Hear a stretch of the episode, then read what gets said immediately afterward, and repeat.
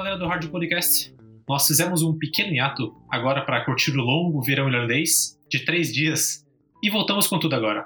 Temos um programa novo logo logo, então fiquem de olho aí na sua timeline, que logo teremos novidades.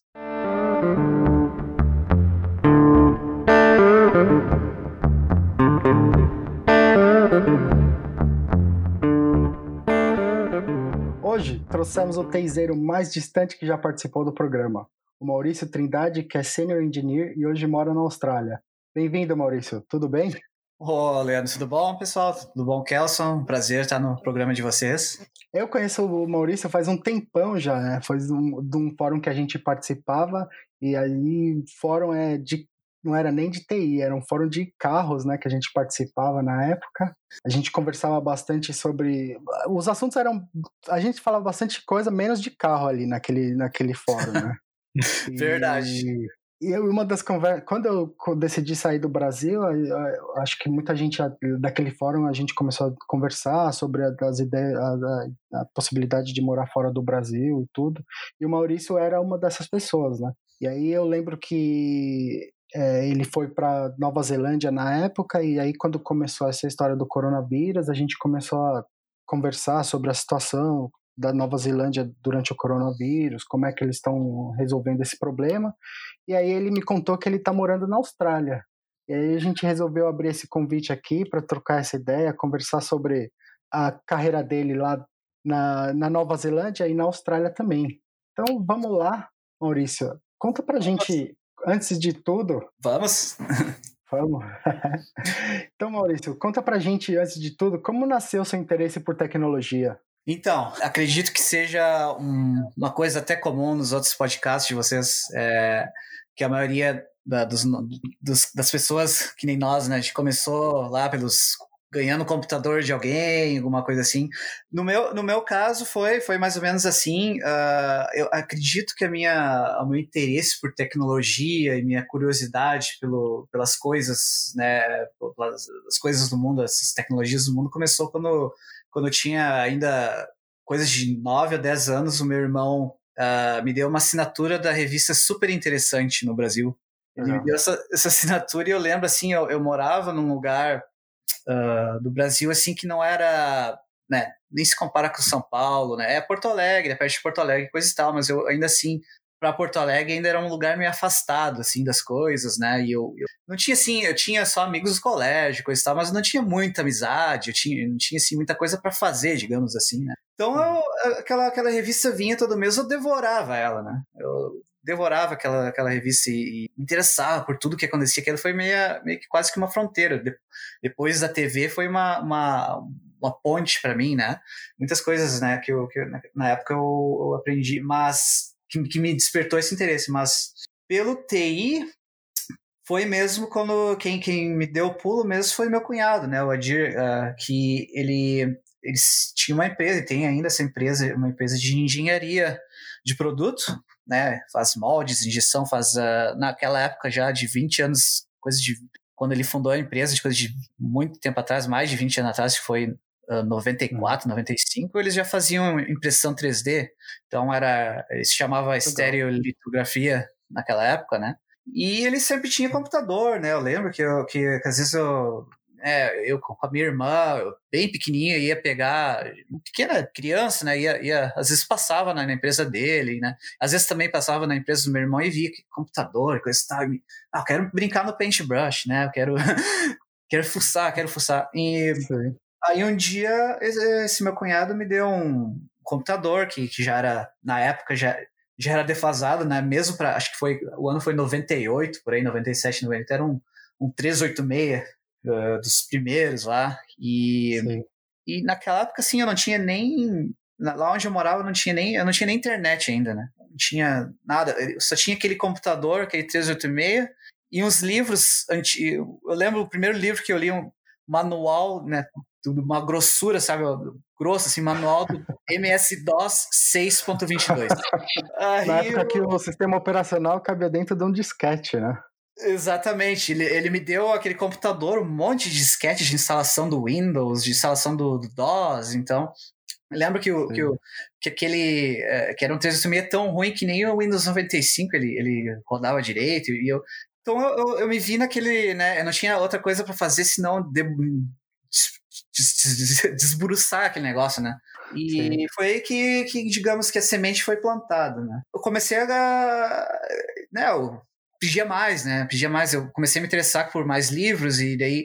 A, a um certo ponto eu consegui, né? Eu já tinha internet e, e já comecei a fuçar mais e mais, cada vez mais. Uhum. E daí meu cunhado, né? Porque ele tem essa empresa, uma microempresa, e ele mesmo eu, eu, eu tava no, ainda no segundo grau, eu tinha 14, 15 anos, eu era uma criança, mas ele resolveu me dar uma chance de, de cuidar dos computadores da empresa dele. Eu aprender, né? Tipo, deu essa chance de trabalhar praticamente lá como, uh, oficialmente, até com carteira assinada, coisa e tal, como, como, um, como estagiário, digamos assim, de segundo grau, coisa e tal. E aí eu comecei, que eu comecei, né? Eu, claro, né, com aquela idade, cometendo um monte de erro, fazendo um monte de AC, mas eu comecei, né? Comecei a, a, entender como as coisas funcionavam de alguma maneira ou de outra, né? Eu lembro daí eu, eles tinham Windows, ainda acho que não me engano, NT4 e, e daí eu migrei para Windows 2000 e também comprei um outro livrão daqueles MCSE. Nossa, aquilo acho que tinha uns 10 centímetros de, de,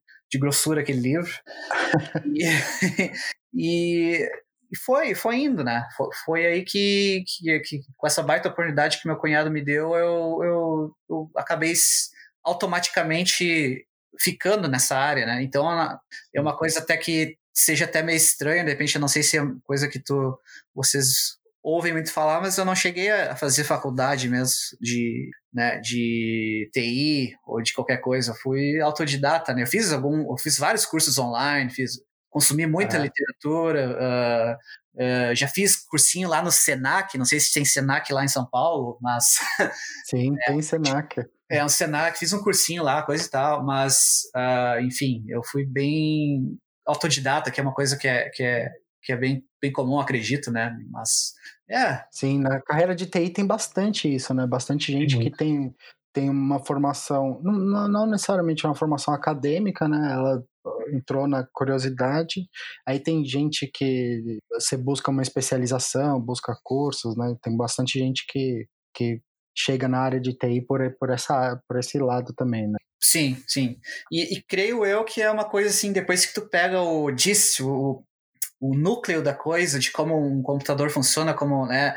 Acho que eu achei uh, uma coisa, uma, uma baita oportunidade foi entender conceitos antigos de como computadores funcionam que é, praticamente o resto vem por osmose, tu, tu, tu, tu vem do básico e, e, tem muita gente que começa com TI já indo direto para como, como programar Python, né? E, ou programar Sim. alguma coisa e, e às vezes eu noto uma dificuldade para entender jargões e termos para quem está começando, né? Mas eu acho que aquela foi uma baita oportunidade de saber, assim, sabe? E por, por própria vontade, né? não tinha ninguém, acho que não tinha um professor, era, era é, professor era, era brincadeira, uma brincadeira, digamos, que virou uma coisa séria. E o engraçado, é, agora que você comentou, é provavelmente a gente vai ser, foi, né, a última geração, assim, que que realmente teve esse negócio de desmontar computador, de eh, trocar peça, porque hoje em dia, assim, você compra o laptop, o laptop já está todo montado, já está a tela, é às vezes tem, tem, tem a, a, memória já, já é soldada, o processador é soldado, você não dá para fazer um upgrade, não dá para fazer nada, né? E é, e é uma oportunidade. E esse negócio de você, eu não sei, eu imagino que você deve ter desmontado esse 386 bastante, bastante vezes. Com certeza. Eu lembro que até assim, eu, eu, eu, me, eu me lembro que até eu fui até no ferro velho um dia, assim, eu, eu começava a procurar peça antiga e coisas e tal, e eu lembro que esse 386 não tinha o coprocessador numérico, e a minha missão da minha vida era achar o coprocessador numérico daquele. Imagina, um, nessa época, ele tinha um slot e fui lá, achei aquele coprocessador monero, botei, fiz funcionar e daí parou de funcionar tudo. Daí eu perdi a placa. Sensacional. Legal. E aí, depois desse. Daí você comentou né, que você trabalhou nessa empresa e depois você partiu para a sua experiência profissional junto com seu cunhado, né? Começou a trabalhar na empresa dele lá. Aí, é, o, esse trabalho que você fazia lá envolvia era era um faz tudo, né? Você fazia o, trabalho de rede interno, você desmontava, montava computador, resolvia os problemas de, de computação lá ali dentro da empresa, era isso? Era isso, era o, é, eles gostavam de fazer, né? Eu peguei muita amizade lá dentro, então eles gostavam de dizer que era o formatador. A minha, minha, a minha solução para tudo era formatar, né? Tinha um problema no teu micro, eu vou formatar ele. Existia essa, essa, essa, essa, piada interna aí. Essa, e, ah, tem que deletar tudo. Tem que deletar tudo, é, Windows, tem que reinstalar tudo, vamos instalar tudo. E é, eu era um assistente de, de TI, digamos assim, eu era o. É, eu ajudava, né? Se estragava, consertava. Eu man, tentava manter, manter na, na, no, na medida do, do, meu conhecimento, né? E ao mesmo tempo aprendendo, né?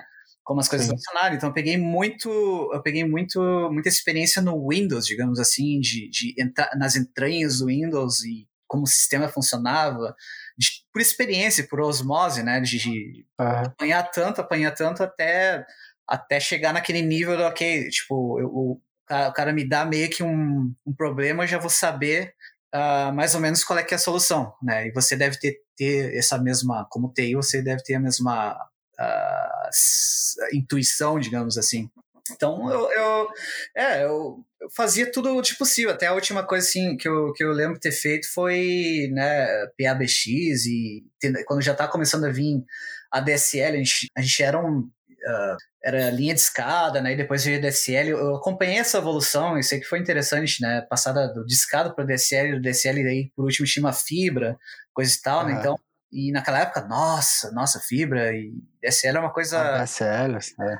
É, nossa, era uma coisa demais, né? Então, e, e foi assim, foi ali que, que, é, que, que digamos, foi meu, uh, uma, uma graduação. Digamos. Seu...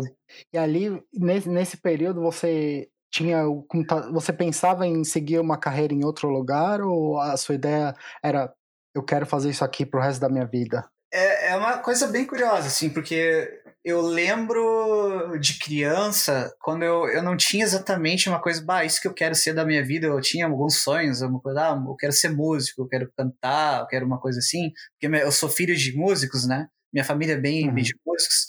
E, mas eu também via de ver, né, meu cunhado uh, fazer essas. Uh, ah, me fascinava, porque ele fazia aqueles 3D já naquela época, em 95, 96, 94, já fazia parametrização em 3D, fazia aquelas coisas ma malucas. Eu, nossa, eu ficava muito fascinado com aquilo. E aí eu pensei, não, é isso que eu quero fazer, na verdade, né? Eu queria ser, eu queria ser desenhista, alguma coisa assim, queria projetar, né?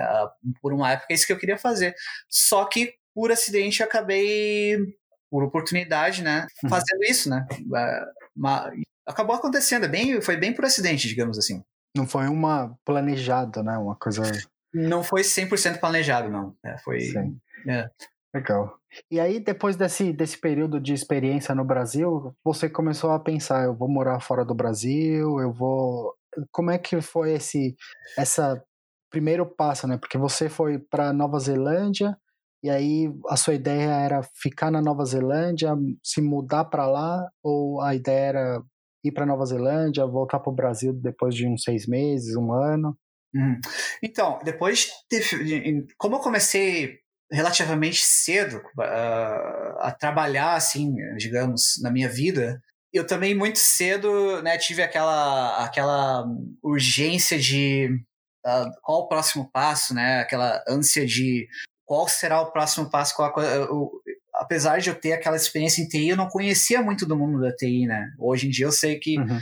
O meu conhecimento de TI daquela época era muito limitado, né? De, comparado com hoje. E eu, eu fiquei meio assim, eu fiquei eu comecei a questionar se é isso que eu queria fazer o resto da minha vida, se é TI. E até na época eu, né, novo, coisa e tal, não, vou, vamos parar agora, vou tentar abrir uma loja de suplementos alimentares. Né? Eu tinha o quê? 23 uhum. anos.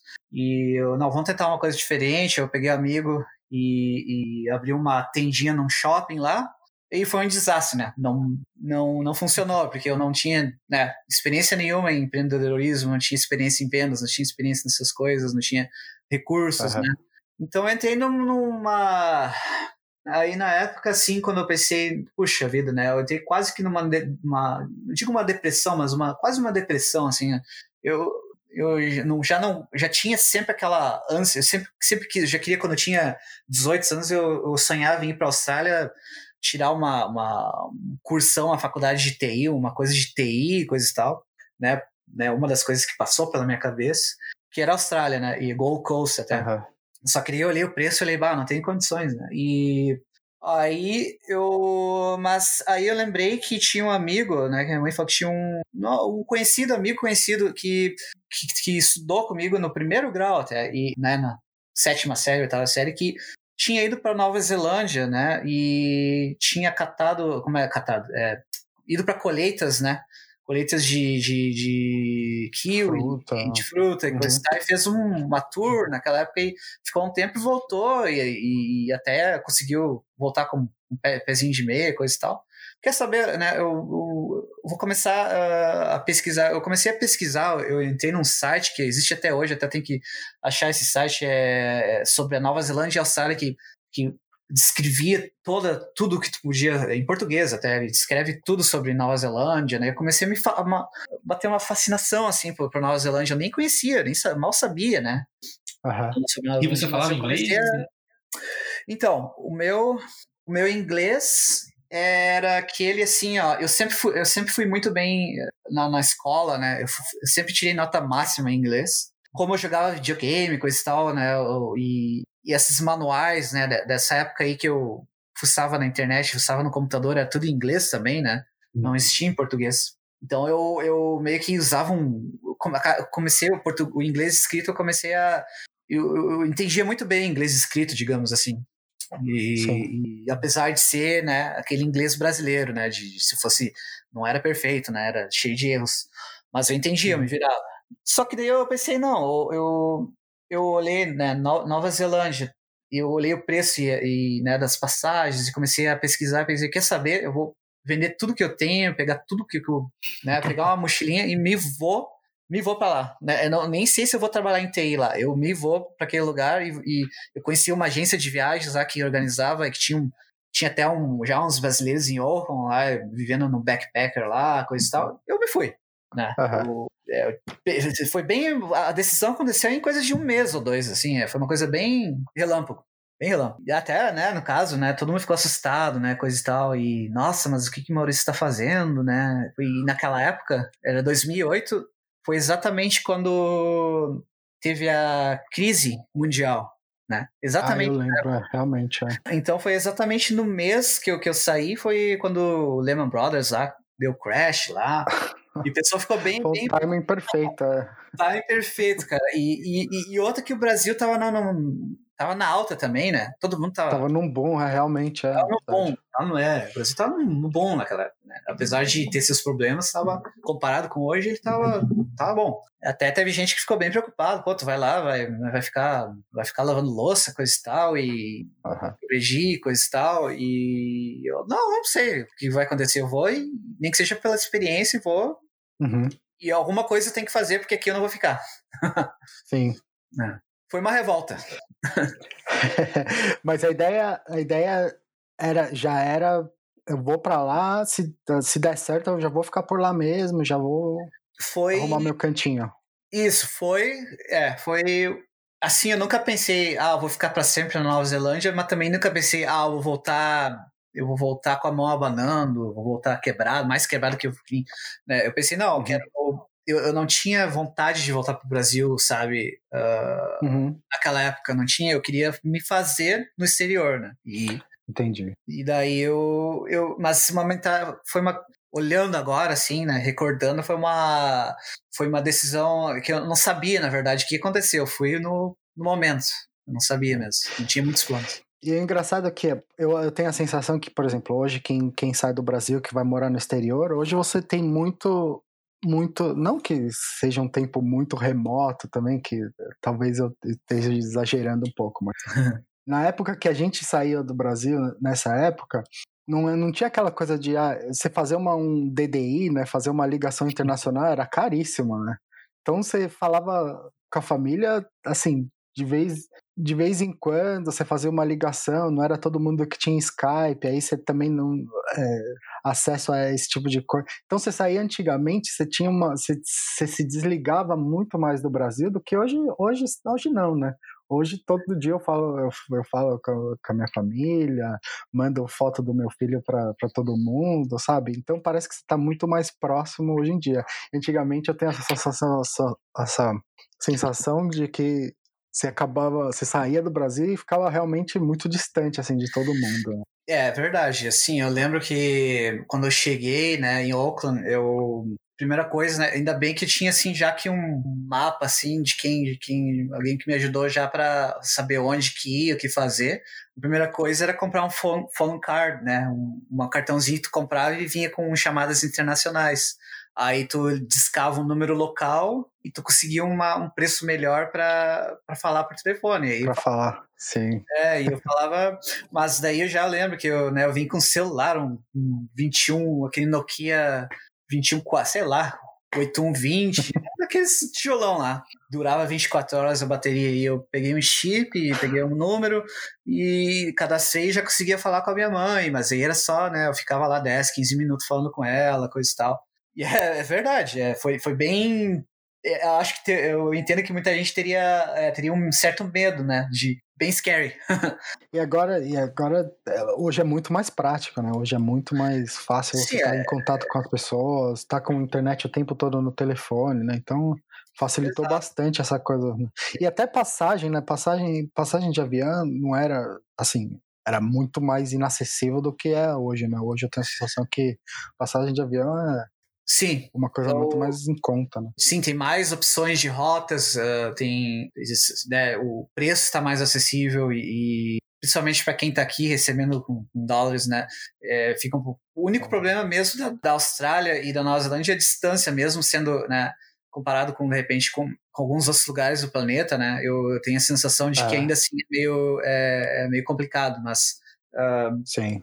É, mas é verdade, é, as coisas mudaram. É, o, né, Skype, eu lembro que, né, que era uma coisa difícil, né, as qualidades das chamadas eram ruins, não conseguia fazer. Só recentemente, agora, nos últimos três, quatro anos, que, que eu acredito que eu consigo ter uma consistência na, nas minhas chamadas uh, de, de, de vídeo com a minha mãe, com a minha família lá, lá no Brasil, porque os primeiros meus, sei lá, uh, sete anos não, não, era grande coisa. Quando você, quando você tava, chegou lá na Nova Zelândia, você ficou um tempão. É, você lembra como era o processo desse, do visto para chegar na Nova Zelândia? Como é que era para para arrumar o trabalho, ficar residente na Nova Zelândia? Você lembra desse, desse processo? Sim. Bom, a, a minha história é bem um, especial, digamos assim, ou bem, bem diferente, eu acredito que seja.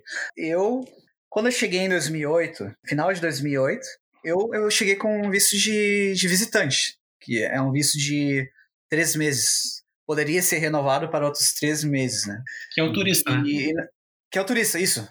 É, visitors Visa, turista. E foi isso. Eu cheguei lá e e eu, eu tinha esperança de conhecer, de, de, de, de ter contatos o suficiente para, de repente, conseguir algum, algum emprego que me desse um visto de trabalho. Né? Foi bem, bem, na, bem assim.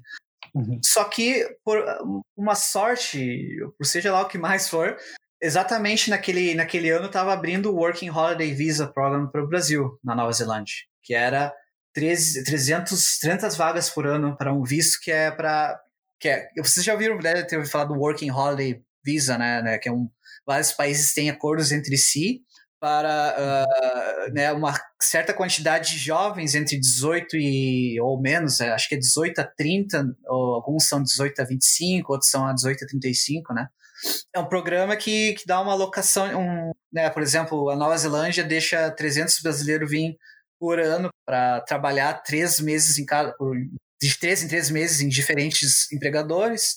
Em contrapartida, o Brasil dá esse mesmo, os mesmos vistos para os neozelandeses, né? Então, uhum. eles abriram e, e eu lembro que eu estava em Auckland e eu já estava assim meio, né, eu, eu tava meio, meio já sem, sem muito recurso, né? E eu eu, pá, olhei assim, não, vou aplicar para isso aqui assim que abrir. Só que tinha uma data que ia abrir E, olha, até hoje eu tenho a sensação de que eu fui o primeiro brasileiro a, a, a aplicar por esse visto, porque não, muita, não teve muita gente que sabia. Um, porque não tinha ninguém, ninguém sabia, ninguém conhecia. Outra é. é que eu, é que eu fui numa, numa library lá e eu, e eu treinei até por outros países lá no sistema deles como aplicar por visto. E eu fiquei esperando o countdown das 11h59 segundos lá, dando refresh na página. Quando abriu, eu já saí aplicando e apliquei, apliquei que nem um, nem um louco, assim. Demorou minutos. Peguei a minha aplicação e demorou alguns meses, semanas ou até mais, uns dois meses para aprovar. E aí eu consegui um, um, visto de trabalho de um ano. Aí eu é. já, já fiquei um pouquinho mais assim, eu comecei a, a poder trabalhar em, em colheitas, né? Aí eu comecei, uhum. comecei a, a, eu conheci gente do, no, no backpacker lá, no, nos hostels lá, e comecei a ir pro interior, coisa e tal, e, e, fazer labor, né? Fazer, eu cheguei a trabalhar também em construção, né? Comecei a trabalhar em construção civil, coisa e tal, uh, prédios e né, funções uhum. até bem, bem, bem, bem pesadas, assim, trabalho bem braçal mesmo. Sim. E foi assim que começou. E foi fácil achar e... essas, essas oportunidades assim que você teve visto, Maurício? Foi. Olha, eu te digo que na época para labor, é, e acho que até hoje acredito que seja bem. não seja tão difícil de achar trabalho braçal. Em trabalho um, e colheitas e coisa e tal. É um trabalho bem difícil, bem exausto, bastante, é bem complicado. Sim, né? Uh, teve umas, umas horas lá que eu pensei, puxa vida, né? O que, o que, que eu fui fazer? O que, que eu tô fazendo, né? mas, em contrapartida, eu tava, pô, eu tava. Eu lembro que uma vez eu tava carregando porta pra cima de escada num shopping, outro dia eu tava. outro dia eu tava carregando carpetes, em, né? E cada carpete é, é, é um peso, né? O dia inteiro carregando Sim. carpete, né? E eu, né? E outra, outra vez eu tava num subsol lá varrendo pó de concreto, com máscara e coisa e tal, e quase não conseguia respirar. O que, que eu tô fazendo aqui, né? Eu comecei a pensar né, nessas coisas. Sim. Mas eu continuei, né? E até posso passar agora pro, de como eu consegui meu primeiro emprego em TI, né? Se, que, que eu possa dizer. Mas eu fui. Foi bem, né? Eu acabei parando numa digamos, uma village, uma vila, uma, uma cidadezinha muito pequena no, no, sul da ilha norte da Nova Zelândia, chamada, chamada de Martinborough. Era uma, uma cidade de vinícolas, digamos assim. Mas Sim. tem outras plantações também, como uh, diversas plantações olivas e, cebola. Uh, tem, tem plantações lá. Uhum. E eu tava trabalhando, tava com esses backpackers lá, né, e coisa e tal, e, e trabalhando e me, me, divertindo também, coisa e tal. E viajando, conhecendo as, as, os cenários da, incríveis da Nova Zelândia, né?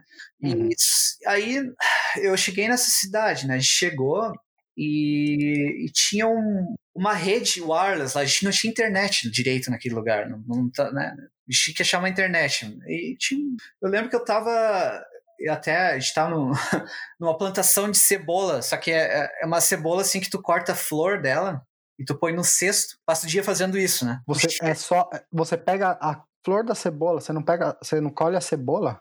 Não colhe a cebola, que a cebola é depois que é colhida, né? A raiz. Sim. pega só a folha. E faz o que com a flor da cebola? E faz o que com a flor da cebola?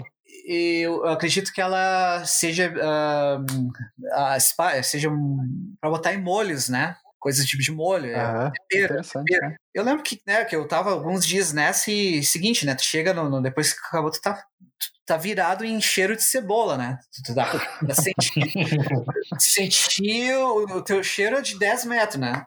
E eu lembro que eu, a gente tem que achar essa internet. Quem é esse cara da internet aí? Quem é? A gente começou, eu fui, a gente foi eu e um francês, amigo meu. Vamos achar, a gente achou. Uma cidade pequena, né? Os outros uhum. perguntar para uma pessoa. A gente chegou, eu cheguei no escritório, ele tinha um escritorinho ali, uma lojinha pequena de informática, e o cara, o cara chegou, oh, tudo bem, como posso ajudar? Pô, a gente tá precisando de uma internet aí, coisa, sabe como é que está? Ah, a gente pode. Começou com, né? Começaram a conversar.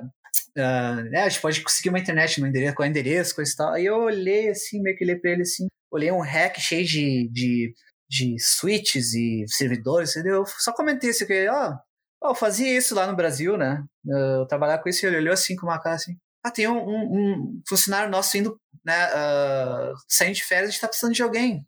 Ah, vem, vem tomar um café com nós amanhã.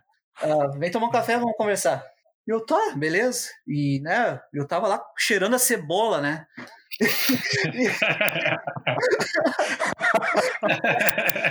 eu, eu, maguinho, eu era maguinho, assim, cara, era um, um toco, assim, era um. Ah, e eu, cheirando cebola, tá, não, com certeza.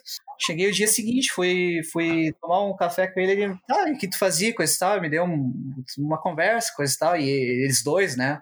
Tá, chega amanhã aí, vamos fazer um teste, vamos ver se tu sabe mesmo fazer, configura uns alter, coisa e tal. Cheguei no outro dia, uhum. passei o dia lá, eles não, tá contratado um, contemporaneamente, três meses, uma coisa assim. Uh, Sim. Ou dois meses. E foi... Sensacional. se, não, se, se você tivesse tentado tivesse organizado isso, não teria dado certo, né? Não, não. É uma...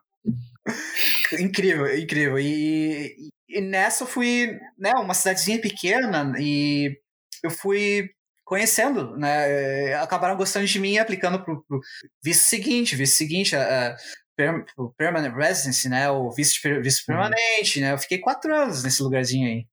Mas Sim. é, foi. Só pra foi gente ter uma ideia, é uma, é uma cidade de quantas, quantas pessoas, quantos. 1.500. Quão distante é da. 1.500 pessoas. 1.500 pessoas. É, é bem distante da, bem distante da capital? Cerca de 100 quilômetros da capital, que é Wellington, né? Que, é, que nem ah. é Auckland, o pessoal pensa que é Auckland, mas é Wellington, que é no sul e no sul da Ilha Norte, né, bem no, entre a Ilha. Norte e a Ilha Sul. E é ali que eu fiquei, né, por um tempo. Legal. E, e foi ali que eu comecei a, a, né, que eu peguei uma experiência, né, comecei a notar as diferenças, né. Era uma lojinha pequena, era um, um lugar pequeno, só que os projetos eram, não eram pequenos, né, ao todo, eles eram pequenos se comparar com uma Enterprise, mas eles tinham uhum. as mesmas, daí que eu percebi, pô, esses caras têm as mesmas necessidades que as empresas que a empresa que eu trabalhava lá no Brasil, né? precisam de servidor, precisam de, de um sistema funcionando 24 horas, precisam de links de, né, eles tinham um provedor de internet wireless, precisava funcionar, precisava manter, né, e todas essas coisas. E também comecei a aprender as diferenças de, de como eles faziam business, né, e fora o uhum. inglês também, né, fora o inglês, né, eu tive a oportunidade de aprender ali, eles foram bem pacientes comigo, porque eu tinha um inglês ainda que era bem básico, né. E aí nessa época, assim, você teve dificuldade, porque eu imagino que como todo mundo, né, como no Brasil a gente tem muito mais exposição para aquele inglês americano, né? Quando você chega no inglês para entender o inglês da neozelandês, como é que te, teve uma grande dificuldade, uma adaptação ou Nossa. foi direto? Nossa, foi bem complicado assim no início, porque eles têm um, eles falam bem rápido, eles falam bastante, eles emendam bastante as palavras, né? No meu, né, eu, eu, digo assim, costumo dizer que demorou um ano para eu ter uma conversa, uma conversa, né? Um pouco mais confortável com, com, com skills, né? Em inglês em geral, aí eu não sei dizer se é uma coisa de ser do, do, da Nova Zelândia ou inglês em geral, mas demorou um, um ano para eu conseguir né, ter uma conversação um pouco mais confortável, né? Uhum. Dois anos para conseguir falar direito no telefone, porque no telefone, né, é tão é, mais, mais difícil de entender ainda, né? Alguém falando no telefone. E três anos para entender gente bêbada falando. aí, aí, acho que com três anos eu graduei também no inglês. Aí eu, e eu, eu sempre fui, o que eu fiz, uma coisa que eu fiz que me ajudou demais, e até para quem está escutando, eu recomendo muito. Duas coisas que eu fiz, na verdade. Uma, que quando eu cheguei na Nova Zelândia, eu tinha como missão pessoal não, não, não falar com brasileiro, não falar português.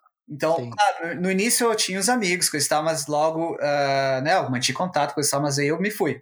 E eu fiz questão de morar, depois eu peguei um mate, flatmate, eu fiz questão de morar com os locais para aprender a cultura deles, aprender a história deles e me envolver e, e ser parte deles, né? Então eu, uhum. eu, eu, me imergi na, naquele, no, no, no, num dos lugares mais kiwis neozelandeses possíveis, né? né? Não, não, tinha nem, mal tinha imigrante lá, né? Bem kiwi mesmo. Então, essa foi uma coisa que eu fiz. A outra coisa que eu, que eu fiz que me ajudou muito, eu tinha um gravadorzinho e eu gravava, né, com a autorização de, das pessoas que estão em volta de mim. Não, não importa se eu gravar, ah, né, para depois ouvir e saber, né? Eu gravava as, conver conversas. É, e e eu consegui uma até uma professora de uh, aposentada que era de high school que morava lá e ó oh, eu te pago não sei quanto e te faz um one on one né e eu, te, eu mostrava para ela essa olha, não estou entendendo o que eles estão falando aqui, me, me diz, né? A gente fazia um, one-on-one ali, né, um a um, e eu também, eu, eu trazia um jornal comigo e eu lia na frente dela e ela me corrigia quando eu falava errado. E me dizia o que, que, que era. E, e, ali, olha, foi muito bom aquilo ali. Aquilo me deu uma notável diferença em poucos meses. Legal. Interessante isso, bem, é uma grande dedicação, né, pra, que você teve para começar a aprender a língua, para se imergir na cultura, né? Porque é muito fácil você se perder. Eu não sei como é a comunidade brasileira na Nova Zelândia, se tem bastante, mas aqui na Irlanda é bem fácil assim a pessoa acabar ficando só entre os brasileiros, não que seja uma coisa ruim, mas o seu inglês acaba ficando meio preso nessa situação, né? Você Exatamente, sim. Sim, não tem nada de errado, né, de tu chegar num lugar novo e tu ter uma comunidade que te suporta, dos brasileiros, o que eu acho ah, sensacional e tem que ser feito, né? Uhum. Especial, uh, especialmente se tu tá vindo com uma família, tem, se não é uma coisa que todo, que todo mundo vai conseguir fazer, né, que é fazer o que fiz, vir sozinho e, e, e se jogar, se imergir. Meter a cara. É. Meter a cara, mas eu digo, mesmo que tu não consiga fazer isso que eu fiz, da maneira que eu fiz, tenta um, ao máximo possível sair daquele, daquela bolha e, e se aventurar na para conhecer mesmo a, a, cultura local e perguntar, porque normalmente as pessoas se, se gostam mesmo de quando a pessoa está interessada em saber, né, os locais. Sim. Eles, ah, eles vão te falar do é... te falar de tudo, né? e aí, quando você começou a se sentir em casa, você falou, aqui eu tô em casa. Quanto tempo demorou esse processo? Ou, ou você nunca se sentiu em casa por lá? Cara, eu comecei, eu, eu me senti sim, eu, senti, eu, eu, eu me senti em casa, primeiro quando todo mundo me reconhecia na rua, porque era uma cidade uma, uma, uma, vila pequena, nem uma cidade, né? Uma town. E também, eu lembro quando eu voltei para o Brasil para visitar, e eu, eu tava lá e eu senti uma sensação estranha. Eu tô com saudade da Nova Zelândia. Sim. eu queria voltar para Nova Zelândia. Então, eu, né, na, na época, assim, eu, te, eu, gosto muito do Brasil, mas eu, eu tinha aquela. Na, na, época, eu tinha aquela. Eu sabia que alguma coisa me puxava, o magneto me puxava para aquele lugar para Nova Zelândia. Hoje em dia até eu digo que é diferente, eu já penso um pouco diferente, eu já penso em, em volta, né, com a família ficando na né, idade, né, minha mãe ficando mais, né, mais velha, e eu, eu penso em ficar me dedicar mais tempo lá, né, e mas ah. eu, eu, não tenho ainda assim, eu digo, eu digo, eu digo assim, nunca diga nunca, né, é, mas voltar para o Brasil ficar um tempo, ficar mais tempo, ou ficar aqui, eu, eu, eu, continuo com essa mente aberta, né, de, do que pode ser do futuro. Sim. Interessante, legal. Hum. E nesse tempo, você, você ficou um bom tempo lá, você arrumou o primeiro emprego, e aí qual, quais tecnologias você trabalhava nessa, na Nova Zelândia? E quais as diferenças culturais, principalmente, né, que você notou entre a Nova Zelândia e o Brasil, que foram mais marcantes para você? Olha, a primeira coisa que eu notei foi o casual, né? Uh, o casualismo que é uh, na Nova Zelândia, principalmente, o laid back que eles chamam, né? Eu não sei como é que é na Irlanda, mas eu lembro que um cliente veio visitar, veio para uma reunião e era um projeto lá. Esse cara, eh, ele tinha, né, a casa dos milhões lá de, de, de, né, era um, queria fazer uma, uma, uma uma rede lá na casa dele, coisa e tal. Na, não era uma casa, na empresa dele, né? Queria reformar, uh, refazer todo o sistema interno dele, trocar servidor, botar, fazer upgrade, coisa e tal. E eu lembro que a gente foi no café, ele veio. Uh, ele, ah, recém estava pintando ali meu não sei o que, veio com, com, um macacão de pintura com um monte de cal, assim, com uma bota e, ah, tá, uhum. tô aqui uhum. pra reunião. Então, é esse tipo de coisa, né? É esse, esse casualismo que tem na, da Nova Zelândia que é, é eles não são tão rígidos. É, é são formais, né? Não são, não são muito formais. Eu, eu acho que eu tenho a mesma sensação sobre a Irlanda também. Eu não sei o Kelson, mas eu tenho a impressão que é o ambiente é mais relaxado, né? No Brasil, eu acho que no Brasil tem aquele período depois do, do trabalho, ele é muito menos formal, né? É, o happy hour no Brasil é muito mais loucura, mas de certa forma o ambiente de trabalho no Brasil é bem rígido, né? Ele é bem estruturado, hierárquico. Pelo menos essa sensação e essa é a, essa é a experiência que eu tive no Brasil. Exatamente. É, o, a hierarquia aqui é muito é bem é, no Brasil é muito mais vertical, digamos assim, e aqui é, é exatamente é broad, é horizontal e é bem é, a pessoa, a coisa que eu, que eu percebi é que a pessoa que é, que é teu chefe ela não se comporta como um chefe. É, eu acredito que as coisas já tenham mudado no Brasil também, né, estão mudando no Brasil, mas né, o choque para mim foi é que o teu chefe, né, teu manager, quer, ele quer ser teu amigo, né? Ele não vai te dar um micromanage, ele quer ter, ele não te ouve, né? Ele Sim. Existe uma relação de confiança maior também. Isso, né? Que, e, e a outra coisa também é, é, é das horas, né? No, no, Brasil, tu tem um salário mensal e tu tem um, um chega, chega às 8 da manhã, sai seis, né? Uh, não sei, que eu, que eu lembro era isso, tu tinha uma hora e meia de almoço e era isso, essa é a tua vida. Quando eu cheguei ali, era, era, era, era a minha responsabilidade de, do que fazer com a minha hora. E, e eu cobrava, a gente cobra os clientes por hora e eu reportava minhas horas, né? Então era uma coisa uhum. muito mais, eu vou, vou, fight for my hour, eu vou, vou, vou trabalhar pela minha hora, e, uhum. e, era um outro business, aquele negócio que tu, tu, tu, tu, tu cobra pela tua hora, tu cobra, tu, é muito mais, in, é, é, bem diferente, é, é, e te joga uma, uma responsabilidade, mas ao mesmo tempo te dá mais uma confiança de que tu é responsável pelo que tu faz no teu dia, tu que é teu chefe das coisas que tu faz, uhum. produzir, tu tá, todo mundo tá, tá feliz com o teu trabalho, não importa se tu chegou um pouquinho mais tarde ou mais cedo, ou se tu, ah, agora tem que sair, tu não precisa ficar dando né, uh, muita uhum. satisfação uhum. de onde que tu vai, ou onde que tu tá, geograficamente, né? o que importa é, é, no final do dia ter tuas horas, ou ter, teu, ter, ter feito alguma coisa pela empresa, né? Legal, Maurício. Então, você teve uma boa experiência por várias empresas aí na Nova Zelândia. E então, conta pra gente um pouco de como é o processo de contratação aí na Nova Zelândia. É um processo parecido com o do Brasil ou tem algumas especificações mais focadas na mão de obra que a Nova Zelândia precisa? Olha, eu só vou poder te dar uma comparação com, com a minha experiência de mais de 10 anos atrás, de, que eu, eu só tive duas ou três entrevistas de emprego, de repente, no Brasil versus, sei lá, uh, dezenas na Nova Zelândia e na Austrália. Mas uma coisa que realmente é, difere disso é o quanto, o quanto o, o, a pessoa que está contratando é, pro, é proativa, né? Então ela quer realmente saber da tua história, né? E, por exemplo, no Brasil eu lembro que quanto menor o, o CV, melhor, né? Eles não queriam saber de CV muito grande, né? E aqui é o contrário, aqui eles querem saber, né, os projetos que tu fez, é, tu quer, tu quer saber teu histórico de cada empresa, os teus achievements, né, os teus, uh, o, o que, que, como é que tu contribuiu para aquela empresa e quais os teus conhecimentos em detalhes, né, em um detalhe muito maior.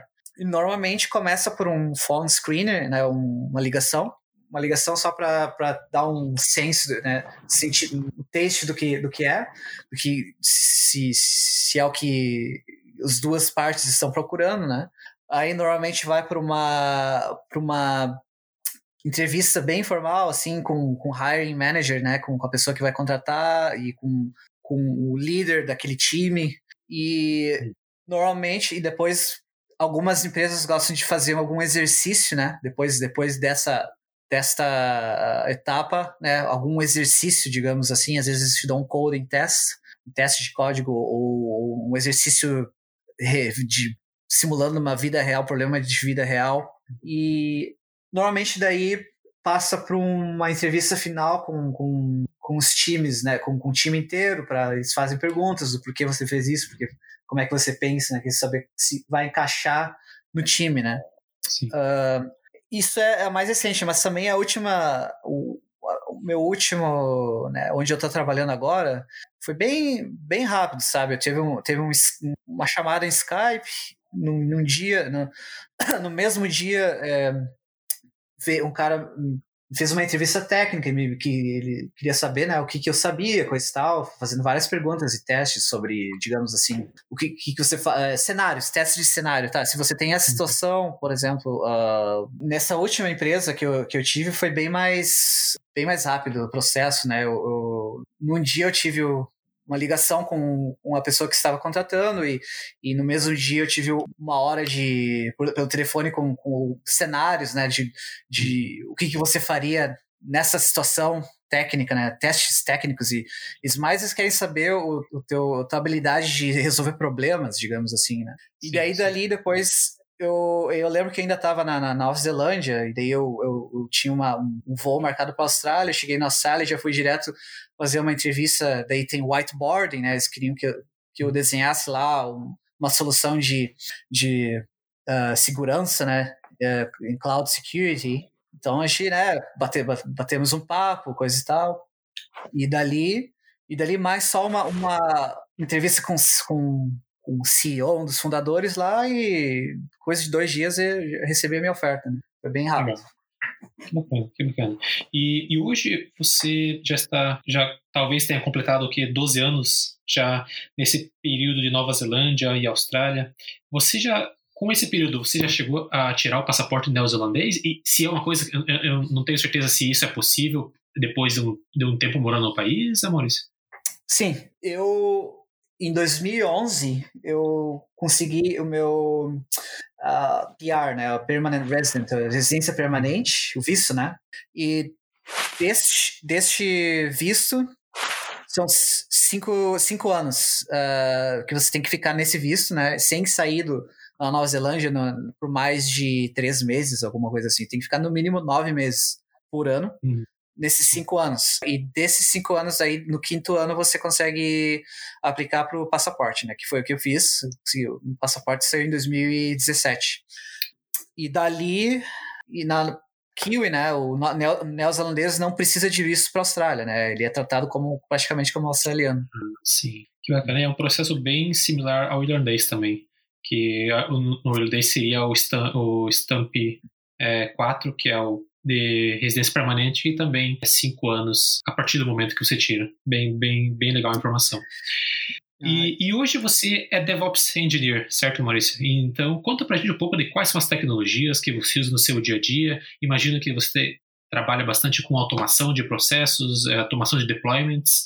Bem, seria bem interessante contar um pouco pra gente de, de como, como, é um, um, dia a dia comum na, no seu trabalho. Sim, então, Hoje em dia eu trabalho em Managed Services, né? Então, o que acontece? É uma consultoria, é, eu trabalho numa consultoria que é provavelmente é uma das mais uh, populares da, da, da, Austrália em termos de, de AWS. É, então, eles têm vários projetos na AWS da Amazon. E normalmente é lift and shift, uh, migra migrations. 50% eu vou dizer assim é, é lift and shift, os outros 50% é full digital transformation, transformação completa de, de legacy de, de para cloud, né? Uhum. E, e, o que acontece é muitos de, desses, né? O que acontece é que no meu time a gente tem o a gente tem nessa empresa o professional services, que é, é o pessoal que que faz a migração, que faz o projeto todo, né, em uma certa data, em um certo período, e, a, e o meu time digamos assim, herda esse projeto para, para operar o projeto, né? Uhum. Para operar o cliente.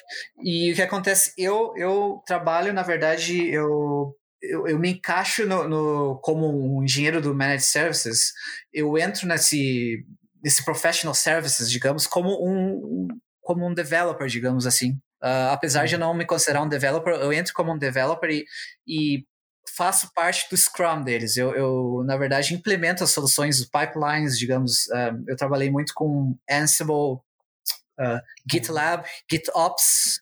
Uh, GitOps é uma coisa que eu gostei muito, né? Que é, que é tu rodar os seus scripts de, da, das, das tuas pipelines no, na, no próprio Git, né? No, no GitLab.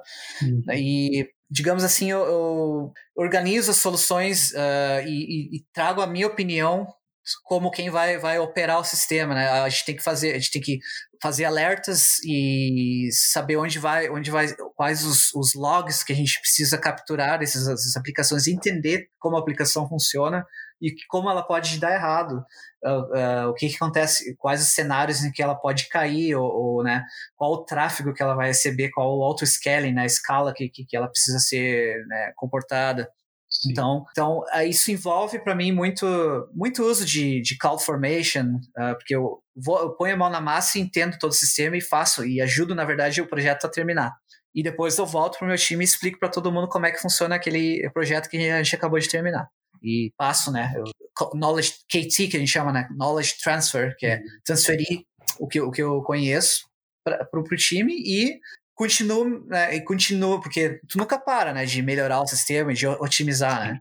Então, uhum. sempre tá uh, dando tuning lá no alarme, sempre alguma coisa que der errado, tem que, né, tem que alguma nova feature tem que ser implementada, a gente implementa uma nova feature. E, e é, é, assim, é assim que, que vai indo, né? Hoje em dia a gente estava fazendo bastante. Uh, a gente está num, no, no, projeto que eu tô no momento, ele é bem uh, legacy, é praticamente um mainframe antigo rodando na AWS, porque ele é um lift and shift bem, bem arcaico, né, que foi feito, mas que a gente te, teve que pegar, né, que estavam, né, que, e a gente, agora a gente está fazendo a automação do sistema que já está lá, é, praticamente é um, te, uma, um vocês devem saber o que é tech debt, então que é o débito, né, que é o uhum. a gente está trabalhando em trazer eh, toda essa infraestrutura para uma para os dias atuais, digamos, da, da automação, né, eh, de eh, poder terminar da, terminar uma instância da AWS sem perder ela, né, sem precisar fazer um backup. Então, uhum. é, é muita muita coisa para fazer, com certeza. Ah, é bem, bem, interessante você comentar sobre o GitLabs e GitOps, é, porque no, meio, ambiente que eu, que eu estou, geralmente, e que eu conheço, alguns uh, colegas profissionais, Ansible é uma unanimidade, certo? E, mas tem muito uso do Jenkins também. E com, com base numa leitura que eu tenho visto recentemente, eu, eu, vejo, eu vejo uma atração muito grande em muitas empresas é, trocando o Jenkins pelo GitLabs e GitOps, que são tools que estão ganhando muito tração ultimamente. Então é bem, bem interessante você reforçar esse fato. E quando você comentou e quando você comentou sobre é, a, a, migração da, da, das aplicações legacy para AWS, geralmente é num cenário comum, Maurício, é, essa transição seria uma adoção cloud, mas nos serviços rodando em VMs, ou hoje você está vendo bastante já é, uma migração para cloud native hosteada em Kubernetes Services, Maurício? O, sim, depende do projeto. Uh, sim, tenho presenciado bastante Kubernetes e Cloud Native. Uh, então, a gente teve um outro projeto anterior a esse em que uh, eu participei das, das, das, duas frentes, né? Kubernetes e alguma parte em EC2 ainda, em Docker e coisa e tal. Né, sem ser Kubernetes, mas sim, a gente tem normalmente, né, o nosso, dependendo do projeto, a gente vai ter um, um time de data, um outro time de, de API, API microservices, um outro de infraestrutura para todas essas pessoas, um outro de só de IAM, de identity, provisioning. Então, eram projetos bem interessantes. Então, e, e um pod, digamos assim, né, que, que um pod vai estar trabalhando mais em, em, automação da infraestrutura, por exemplo, VPC, né? Uh, automa, automa, automa toda uh, todos os buckets, os S3 buckets, toda a, a, infraestrutura do AWS. A outra, a outra vai fazer uh, todo o scaffolding, que eles chamam, do Kubernetes, uh, né, rodando no, no, em AWS. Istio, não, Control Panel, essas coisas, já, já, já passei também por isso. E, uhum. e apesar de, de, ter sido só um projeto ainda para mim, é uma coisa que dep depende realmente, eu não, não trabalhando numa consultoria, tu, tu tem oportunidade, mas nem sempre tu consegue escolher, especialmente na época de coronavírus, né? Com as coisas estando um pouquinho menos. Mas, sim, Cloud Native, uh, eu, eu, acho que próxima, definitivamente a próxima, Terraform é uma coisa que eu, que é, que é uma coisa que eu tenho muita, é uma ferramenta que eu tenho muita, eu gosto muito dessa ferramenta, digamos, Terraform para Cloud Native e e acho que é o futuro, né? Golang é uma coisa que tá, tá chegando. Eu acho que quem souber Go, Python né, e souber programar bem, tem mercado por anos é, para essas pessoas. Sim, sim, bem bacana, bem bacana. E, e, de uma maneira geral, você até comentou essas ferramentas, e principalmente Terraform também está ganhando muita atração no mercado, mas de uma maneira geral, o que, que tem chamado é, sua atenção na área ultimamente? Tem algo que você está vendo hoje que talvez não esteja fazendo tanto sucesso hoje, mas que você vê ganhando muito mercado no futuro? Olha, até você pode ficar meio surpreso, mas eu diria que a Jure vai chegar forte. Porque, uh, uh, claro que né, a Amazon chegou arrebentando com tudo, né? A Amazon pegando muitos clientes, né? Mas a Microsoft parece que ela acordou, né? E ela tem investido muito nisso, na, na no, porque ela tem uma ba a base, com certeza, de enterprise é, é imensa. E eles estão voltando, voltando forte. E tem muita, muitas empresas que até é, se recusam a, a ir para a Amazon, porque, porque muitas são retail, retailers, né? Sim. São co competidoras da Amazon. Eles não querem, na verdade, ir para a Amazon, e querem ficar na, na, na Microsoft. Sim. Então, e acho que a, a Microsoft acordou para essa realidade, né? Há muito tempo já, na verdade, mas tá, tá, e tá realmente. Eu acho, eu, eu tenho como, como, como digamos, um goal uh, eh, para mim é, é, tirar as certificações da Microsoft em Azure. Sim, que legal. E incrível você comentar isso, porque no, no, no último podcast nós tivemos é, um outro colega nosso, o João, é, quem, quem tiver curiosidade para ouvir, ele, ele comentou justamente que a empresa que ele trabalha não migra é, para AWS justamente por esse fator que você comentou, por ser potencialmente um concorrente direto. Então, no final do dia, logo, logo, todas as empresas vão ser quase que competidoras da Amazon, porque a Amazon está, está tendo branches em quase todas as indústrias hoje em dia. É, é verdade, é verdade. E, e também tem muito do, do dessa coisa do data, né? Uh, data sovereignty, uh, que é muitas das coisas que não podem sair, até aqui no caso da, da Austrália, uh, tem, tem coisas que a gente tem que garantir que, que, que, os dados não saiam de, do, do país, muitas vezes até do estado que, que, em que está. Então não pode ir para, por exemplo, um que está no New South Wales não pode ir para Victoria. E me parece que nesse quesito, assim, é, é, um pouco mais fácil para alguém que está com Azure já, já conseguir lo, lo, né, localizar os dados, né? E AWS, tem, AWS tem toda uma, aquela coisa, né, do, do S3 Buckets que é global, então é, é, é, é tem todo um, um, um, atalho que tu tem que fazer para poder provar que tu tá, tu tá armazenando todos os dados em, na Austrália. Interessante, legal, legal. E então, mudando um pouco agora a direção aqui, Maurício, eu, pessoalmente, conheço é, pouco da Nova Zelândia, certo? E mais, nós, nós até estávamos conversando em off aqui com, com o Leandro também, que é, é, a visão que nós temos, pelo menos aqui na Irlanda, é que a gente vê a Nova Zelândia como, como uma Irlanda do hemisfério sul da ilha. Bastante frio, é, verde e muito amor pelo, pelo rugby, certo? Então, como é um dia a dia aí é, pela Nova Zelândia? É, é uma cidade é, jovem, bastante comunidades, agitada, muita cultura. Qual, qual a sua visão com relação a, a esse aspecto cultural? Olha, a Nova Zelândia é um dos países um, que acredito que as pessoas sejam as mais a, a, amigáveis, amigáveis do mundo, né? São muito, muito acolhedoras, muito gente boa, uh, genuinamente se interessam pela tua história, pelo, pelo né, em te conhecer e, e são, são muito bacanas, sabe? E você acerta, tem, é frio, eu, eu considero frio, sabe? E tem, tem muito irlandês que, que vem para Nova Zelândia e acha, ah, isso aqui é barbado, isso aqui é, não é frio. Mas eu, eu considero frio porque, um, lógico, aí tu tem Auckland, que é no norte, que é um pouquinho mais, mais quente, por ser no norte, claro.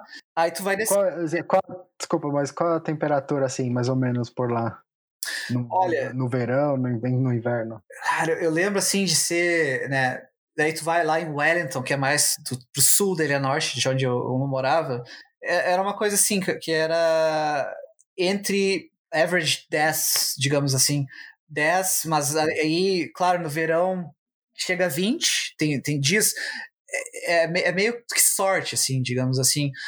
Tem verões que são sensacionais. Verões, assim, olha, quando o verão é bom, quando o dia é bom em Wellington, eu, eu não sei de muita, muito lugar que é melhor que Wellington num dia bom. É até uma, uma, um, um ditado popular em Wellington é que nenhuma cidade bate Wellington num dia bom, porque é uma cidade linda, né? Tem aquele mar azul, azul, aquele azul que, que é turquesa, que não, consigo, não tem nenhum lugar do mundo, nunca vi nenhum lugar do mundo azul que tu vê do, do, do da Nova Zelândia, do, dos lagos e dos, das baías.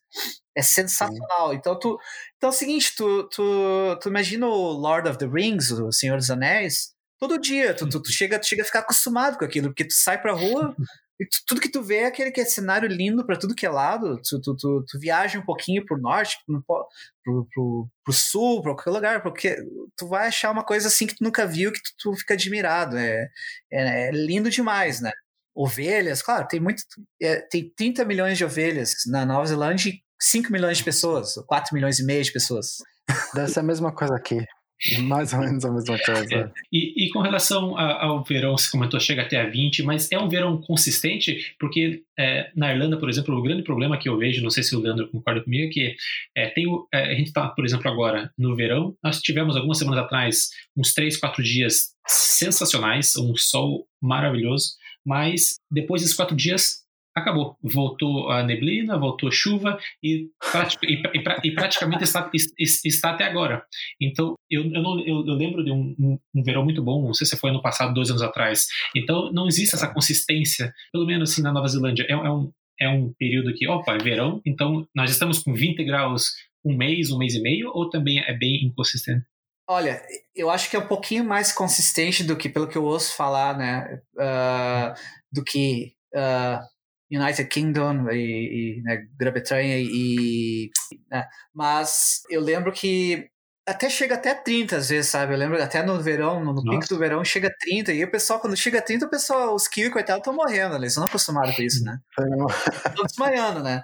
Mas chega a dar consistência. Eu lembro que teve verões que, que foram sensacionais. E, né, e, eu, ia nadar na praia, ficava queimado, né? Outra coisa muito importante é que na, na, Nova Zelândia é o lugar que tem mais radiação solar no mundo, praticamente. É, porque o buraco tá aqui, né?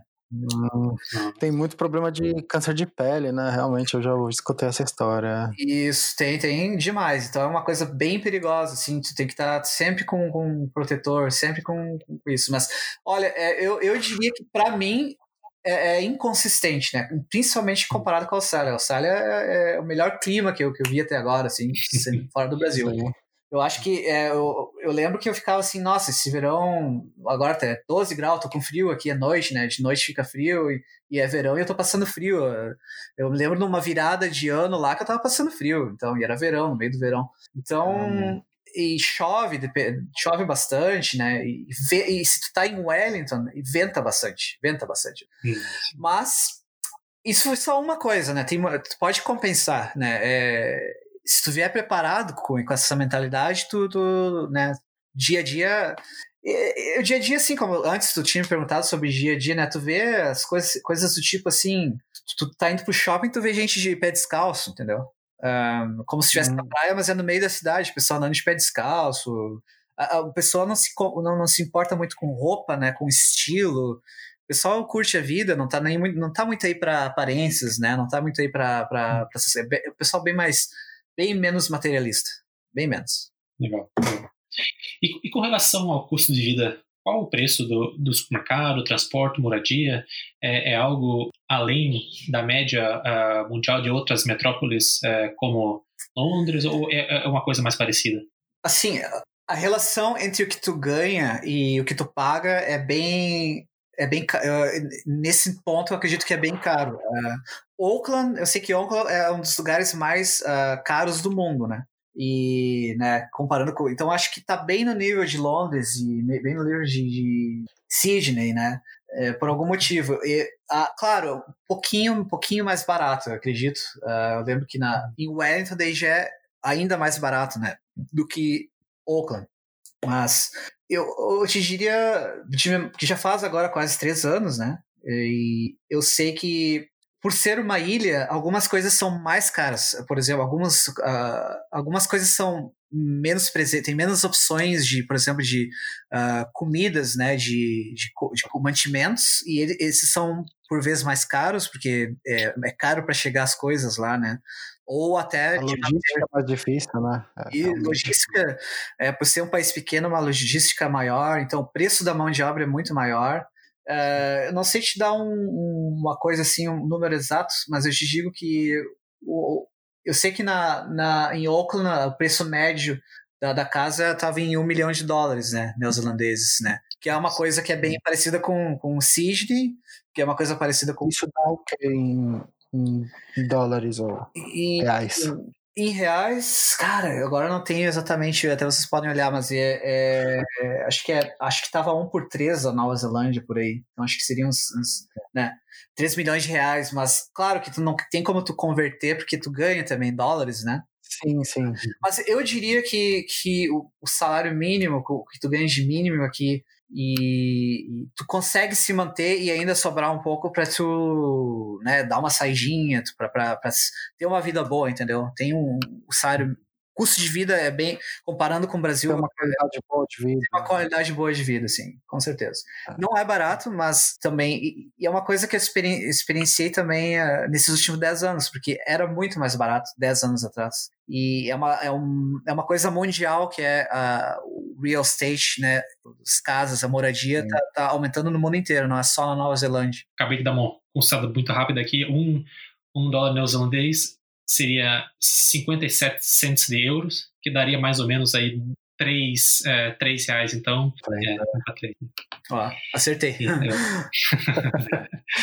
e, e, com relação à amizade, Maurício, é, é, é, fácil fazer amiga com, com o pessoal local ou eles são mais introvertidos? Que, só dando um exemplo aqui na Irlanda, não sei se o Leandro concorda comigo, uh, que fazer uma amizade com o local é, é mais complicado é uma também porque é, de, é bem raro você acabar assim, é, fazendo aquele convite para os locais vir na sua casa, é, porque aqui o costume mais é, é, é, se encontrar nos pubs locais, certo? E, e por aí, como é, é esse contato com com o, pessoal local?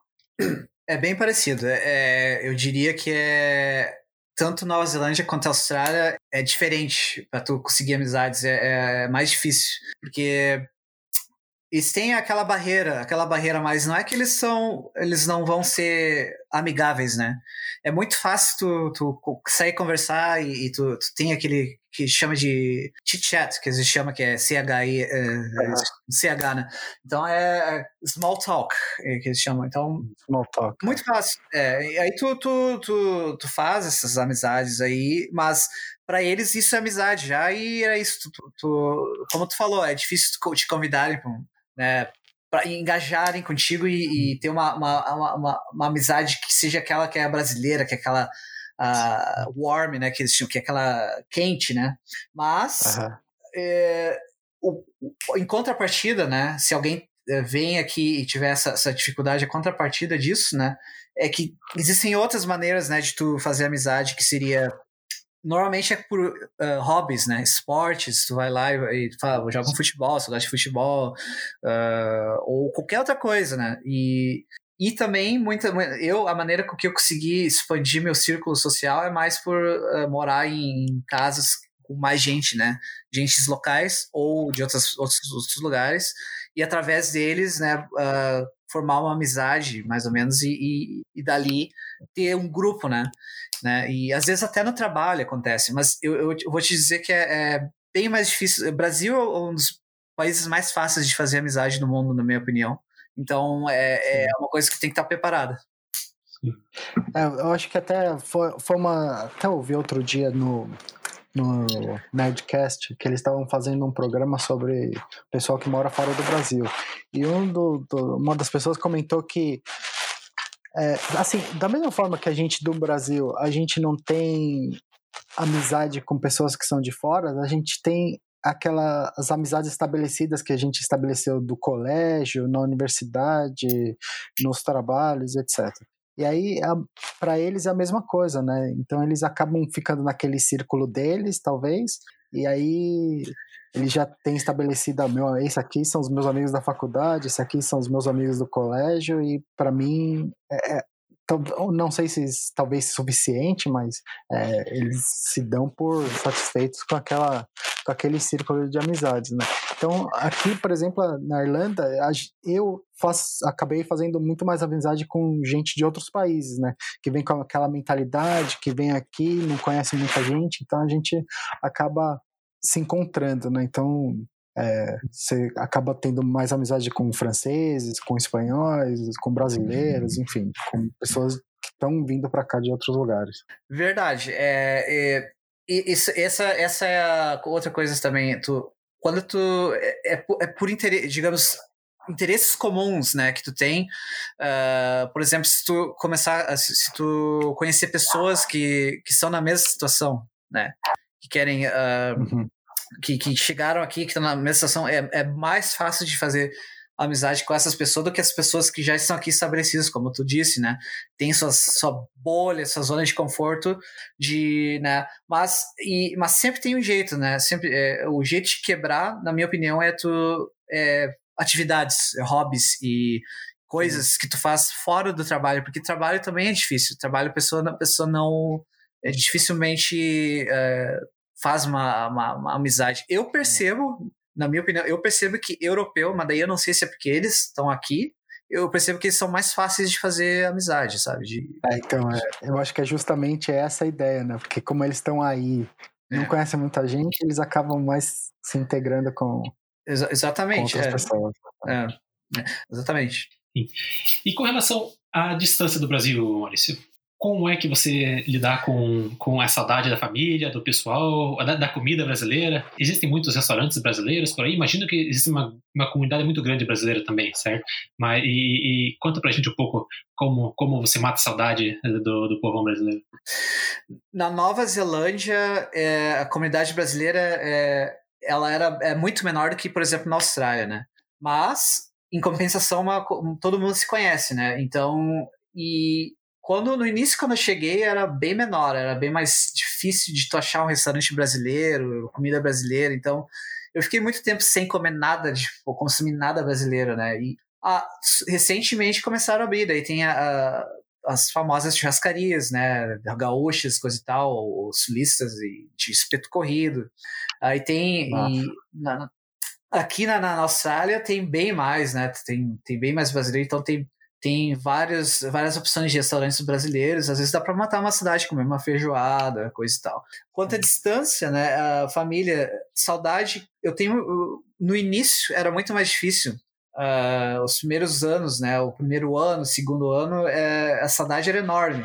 Mas depois foi acostumando foi acostumando e, claro, com o advento da, da do WhatsApp, do, do Skype, do, do FaceTime, uh, eu, fica sempre, né, tu, tu, tu, fala, né, bastante com as pessoas. Só que o que eu tenho feito, né, com, agora que eu já, já tenho, né, cidadania, uh, sou bem, digamos, razoavelmente estabelecido, bem estabelecido aqui, eu tenho mais uma inclinação de querer voltar no Brasil passar mais tempo com a minha família e com meus amigos do que antes, né?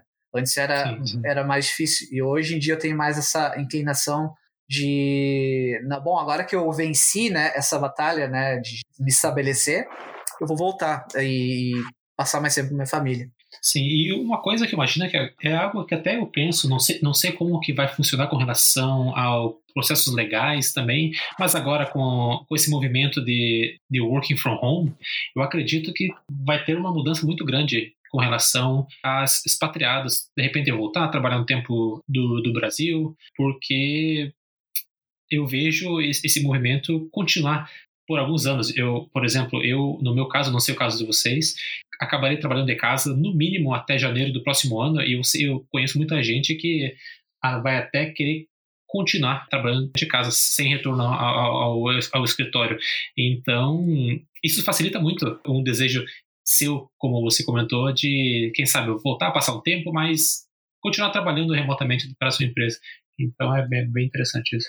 Sim, é, só, no, só, só, só, levantando um ponto, no, no meu caso, é, a empresa ela tem, tem, tinha um escritório grande, né?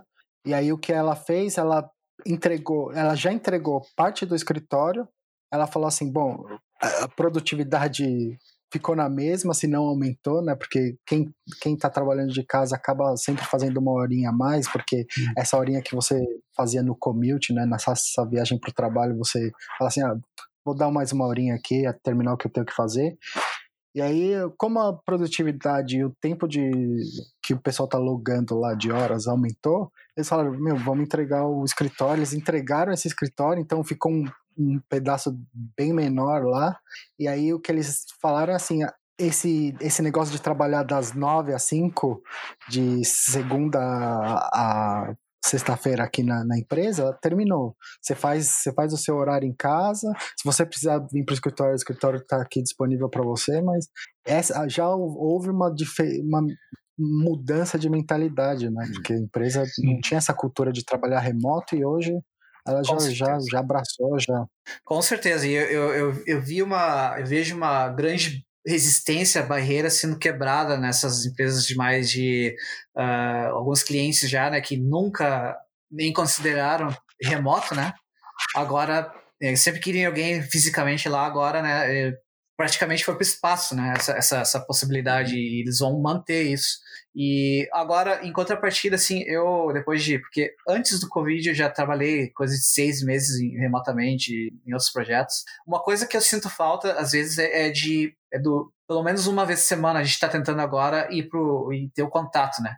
Agora que as coisas, uhum. os, os, aqui na, o coronavírus aqui na, na, na Austrália já tá, já não, né, não, não tem mais essa restrição, então a gente já pode ir uma vez por semana para o escritório e eu, eu acho que às vezes é bom ter aquele é o contato humano, né? Porque tu, tu, poder falar uma coisa de cara a cara às vezes é bem diferente do que pelo Zoom ou pela. pela... Então eu acredito que sim, que vai ser uma, uma, uma grande mudança, mas também que não vai morrer o, a, a questão de, de, tu, de, de, tu ver as pessoas, né? Eu acho uhum. que ainda é importante ter, ter aquela, a, a, aquela, aquele senso de, de, de estar na mesma sala. Às vezes, não, não, não toda vez. Então, Maurício, Fala pra gente como é que como é a comunidade de tecnologia no, no, até nos dois lugares, né? Na Nova Zelândia e na Austrália. Como é que existe uma grande comunidade de tecnologia? Existem meetups só para o pessoal se reunir? Até que a gente tava falando de se encontrar pessoalmente, de ver as pessoas, né? Essa é uma, uma questão legal, assim, porque tem áreas que tem cidades que você vai e é, não existe uma comunidade para você trocar uma ideia sobre coisas que estão aparecendo. Isso é a gente sempre insiste aqui que é uma coisa bem legal, né? Para gente, especialmente para quem está migrando para outro lugar, sempre encontrar aquela comunidade da sua, da sua tecnologia que você acaba fazendo muitas amizades nesse círculo. Né? Sim, tem uma. Eu, eu na Nova Zelândia eu não vou poder te dizer, porque como eu já sou da, da, velha guarda, então eu não conheci muitos brasileiros lá. Eu conheci, eu conheci os dois que já eram amigos meus antes né, de che chegar, né, de eles entrarem no TI, coisa e tal. Não era de uma, uma comunidade de TI. Mas eh, tem uh, na nossa área tem uma, uma comunidade bem grande até da, que se chama ITBR, né?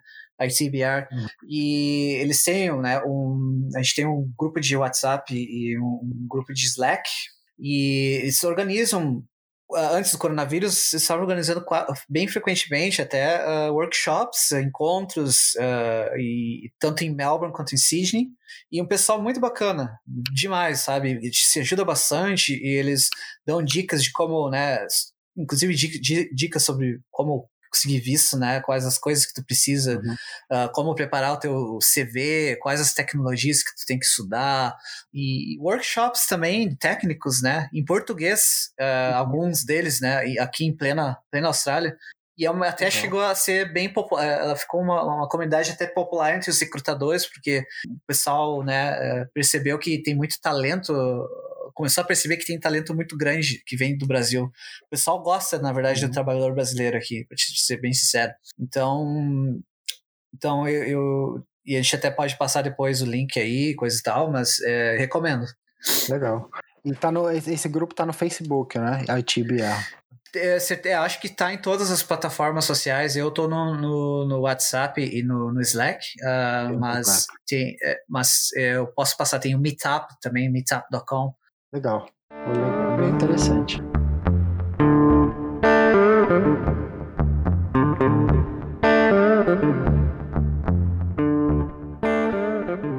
Bom, a gente está chegando aqui no final do programa. É, a gente abordou um pouquinho antes, né? Mas você pensa em voltar para o Brasil? E caso sim ou não, qual, por quê, né? Qual o porquê desse. Olha, eu eu gosto de dizer assim, quando alguém pergunta isso é nunca diga nunca, né? Eu tenho essa.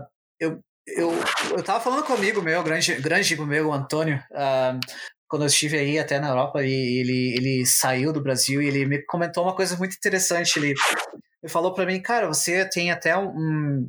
Quase que falando, né, no, no, normal, assim, tem até um sotaque, às vezes até meio que que esquece algumas coisas em português e coisa e tal, porque tu tá buscando palavra e tá confundindo.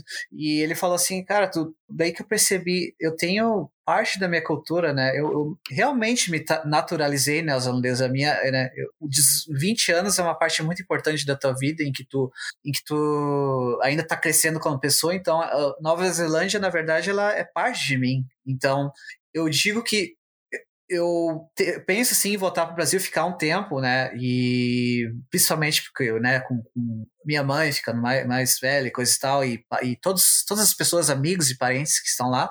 Mas eu também, eu não acho que eu vou dizer, se eu voltasse para o Brasil, eu ia dizer adeus para Nova Zelândia e para Austrália, entendeu?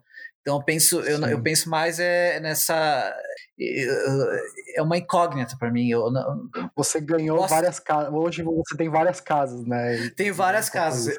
Exatamente. É. Então eu, eu, acredito que eu vá ficando entre os, os dois e quando eu chegar numa idade que, que eu não tenho mais como decidir, né? Que eu tenho que me estabelecer, eu vou decidir se eu vou ficar ou no Brasil ou, ou na Austrália ou, ou, em qualquer outro lugar do mundo.